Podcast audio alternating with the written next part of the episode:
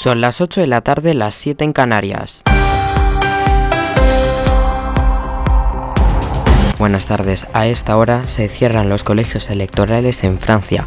Macron y Le Pen empatarían, según el primer sondeo, a pie de urna. La participación electoral cae cuatro puntos en Francia respecto a las elecciones en 2017 y se sitúa en un 65%.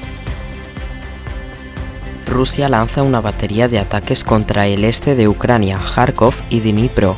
Kiev denuncia el hallazgo de una fosa común con decenas de civiles en Buzova. Y hoy tenemos que lamentar otro caso de violencia machista. Detenido en Valencia un hombre por mantener encerrada a su expareja en una habitación y amenazarla de muerte. El agresor tenía en vigor una orden de alejamiento de la víctima y una reclamación judicial por hechos similares. Los Mossos investigan la muerte de un taxista apuñalado en Lleida. El ataque ha sucedido esta madrugada en el barrio de La Bordeta, y en deportes, el Madrid ganó anoche al Getafe 2-0.